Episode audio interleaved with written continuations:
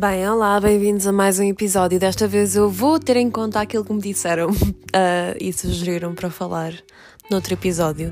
Desta vez vou falar sobre associativismo em tempos de pandemia. Uh, e falando de um lado que, de quem está em várias frentes, nomeadamente mesmo uma organização sem, sem fins lucrativos para ajudar migrantes e refugiados, não é assim tão impossível fazer um, associativismo durante uma pandemia, nomeadamente quando há tantas pessoas que merecem, que precisam ainda mais durante estes tempos. Portanto, eu trabalho numa organização que ajuda pessoas migrantes e refugiadas. Uh, eu não recebo qualquer remuneração em relação a isso. Uh, e a maior parte do trabalho é remoto, portanto, é, é bastante possível de se fazer. Uh, no que diz respeito a associações cujos fins sejam mais reivindicativos, um, é sempre possível ter, ter em conta as, as os, os cuidados sanitários relativamente à pandemia. E nós vemos por experiência própria que todas as manifestações e todas as concentrações que já foram feitas são passíveis de não serem um risco para a saúde pública. Uh, mas vamos centrar mais no meu associativismo a nível do, do Lisbon Project, que é a associação com a qual eu trabalho para ajudar migrantes e refugiados. Uh, como eu já tinha dito, a maior parte do trabalho é remoto Portanto, é uma questão. Eu trabalho no, no departamento de advocacy, sou lead advocate. A maior parte do trabalho é, é mesmo acompanhar as pessoas em processos burocráticos no nosso país, porque imaginem, vocês, sendo migrantes no outro país, uh, Portugal é ainda mais burocrático do que, do que outros países, mas imaginem que estão numa situação em que não conhecem a língua, não conhecem o sistema, não conhecem a burocracia. É muito difícil para estas pessoas uh, já partindo do princípio que um, ah, sofrem de xenofobia e de falta de inclusão todos os dias, ainda é mais difícil lidar com questões de, de obtenção de NIF, de NICE, de título de residência, etc. Então, o que nós fazemos no meu departamento é essencialmente isso: ajudar a fazer marcações da segurança social, falar com, com, os, com os serviços, uh, tentar bater sempre o pé para que não, não haja desrespeitos e uh, falta de atenção para com essas pessoas, porque essas pessoas muitas vezes encontram-se em situações de precariedade imensas, porque trabalhamos com pessoas também refugiadas uh, que estão cá em Portugal e que não têm, qual, não têm o mínimo de condições para, para viver bem. Um, também há trabalhos presenciais, mas eu digo-vos que é, é com muito mais prazer que, que eu vou ao hospital com uma senhora muito debilitada, tratar das suas questões e ajudá-la a traduzir aquilo que o médico diz do que eu vou ao supermercado. Portanto, uh, para mim, o associativismo não é nada impossível de ser feito nesta altura. É uma questão de ter cuidado e é uma questão de ter em conta que há pessoas que estão em muito piores situações que nós e eu, sendo uma pessoa de não risco, consigo fazer perfeitamente o trabalho a nível não remoto. Uh, em relação a vocês, aquilo que vocês querem fazer, uh, tendo em conta a vossa vontade e o vosso nível de confiança relativamente às possibilidades que esta pandemia nos dá, ou nos tira, não é? Um, Juntem-se a plataformas cuja vossa ação possa ser aplicada de forma remota, se não se sentirem à vontade para fazer coisas presencialmente.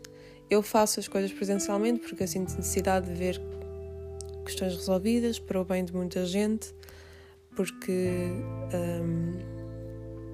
eu não me sinto bem, não durmo descansada à noite sabendo que há pessoas que precisam de ajuda e não a estão a ter e têm tratado as coisas todas sozinhas. Um, nem é só por uma questão de, de ética de ah, eu gostava que fizesse o mesmo por mim, é mesmo uma questão de ter em consideração uh, que, na minha visão, o ser, humano, o ser humano é inerentemente solidário e, portanto, eu serei também inerentemente solidária para com o outro e ajudarei aquilo o máximo que, que puder.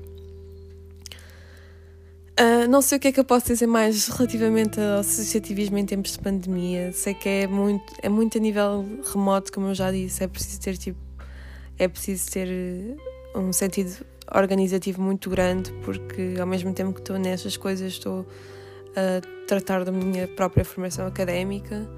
Um, mas é uma questão também de ter paciência para com, com os serviços. Uh, eu já expressei isto muitas vezes, mas, por exemplo, a segurança social, eu demoro três dias para que me atendam e não atendem.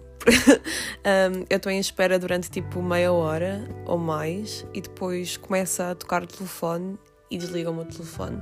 Portanto, é preciso ter muita paciência, especialmente nestes tempos de pandemia. É preciso priorizar também a nossa saúde mental, porque se nós não estivermos bem, não vamos conseguir ajudar os outros. E é algo que eu tenho aprendido ao longo dos anos. Um, e isso é muito importante. Um, setting up boundaries para nós próprios, porque é verdade que nunca vamos conseguir ajudar toda a gente, apesar de, de querermos, que é, que é muitas vezes esse o meu problema, é sobrecarregar a, a minha, o meu cotidiano com, com eu querer ajudar toda a gente, quando às vezes há coisas que estão fora dos meus limites, mas tentem mesmo apostar no vosso sentido organizativo e de problem solving, uh, porque há gente que está em muitas piores situações do que nós, que temos, que somos cidadãos portugueses, um, temos uma casa, podemos estar em casa, podemos temos tipo todas as questões burocráticas já quase tratadas à, à nascença, não é? Um, e tentar ajudar quem é mais precário, quem não tem um income uh, nesta altura, um, reivindicar os nossos direitos enquanto pessoas trabalhadoras, pessoas estudantes, que neste momento têm que estar a lidar ainda com propinas, não é? Uma coisa completamente absurda. Este episódio pode estar all over the place, mas é porque eu não faço scripts para falar sobre aquilo que eu tenho a falar. Eu legitimamente digo só aquilo de coração como se estivesse a falar com um amigo. E acho que é, é esse sempre o sentido que vai, que vai seguir este, este meu podcast. É eu falar como se estivesse a falar com um amigo uh, e poder ajudar outros. Um, naquilo que diz respeito ao que eu faço diariamente e à minha identidade enquanto ativista e enquanto militante e enquanto trabalhadora precária. Portanto, basicamente é isso. Uh, o que é que eu posso dizer mais em relação ao associativismo? Um,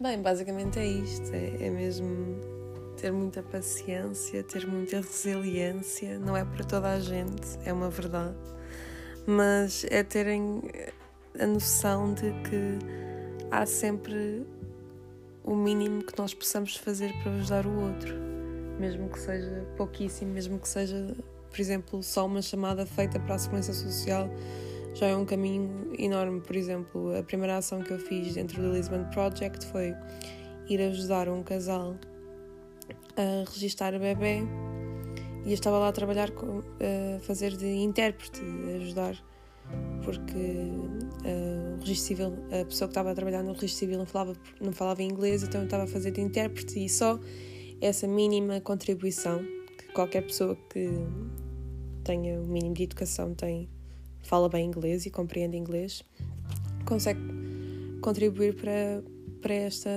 para estas questões. E foi um sentido gratificante enorme e foi, foi algo que foi tão fácil fazer. E depois foi só ligar para a loja de cidadão para marcar, para fazer o cartão de cidadão para, para o bebê. E assim foi uma contribuição e assim foi uma ação dentro do meu associativismo Uh, e tenho-vos a dizer que é muito gratificante e é muito bonito uh, conseguir, uh, mesmo com pouco esforço, ajudar o outro. e é isso, pessoal. Tenham sempre em conta que a solidariedade um, entre nós humanos é sempre de prezar um, e, e, é essa a minha bandeira, mesmo durante uma pandemia. A pandemia não, não apazigua, muito pelo contrário, uh, as crises sociais. E fiquem todos bem. Eu pareço estar muito triste a falar neste episódio. Não, eu só tenho tipo um pouco, pouca energia. Mas obrigada e um beijinho a todos.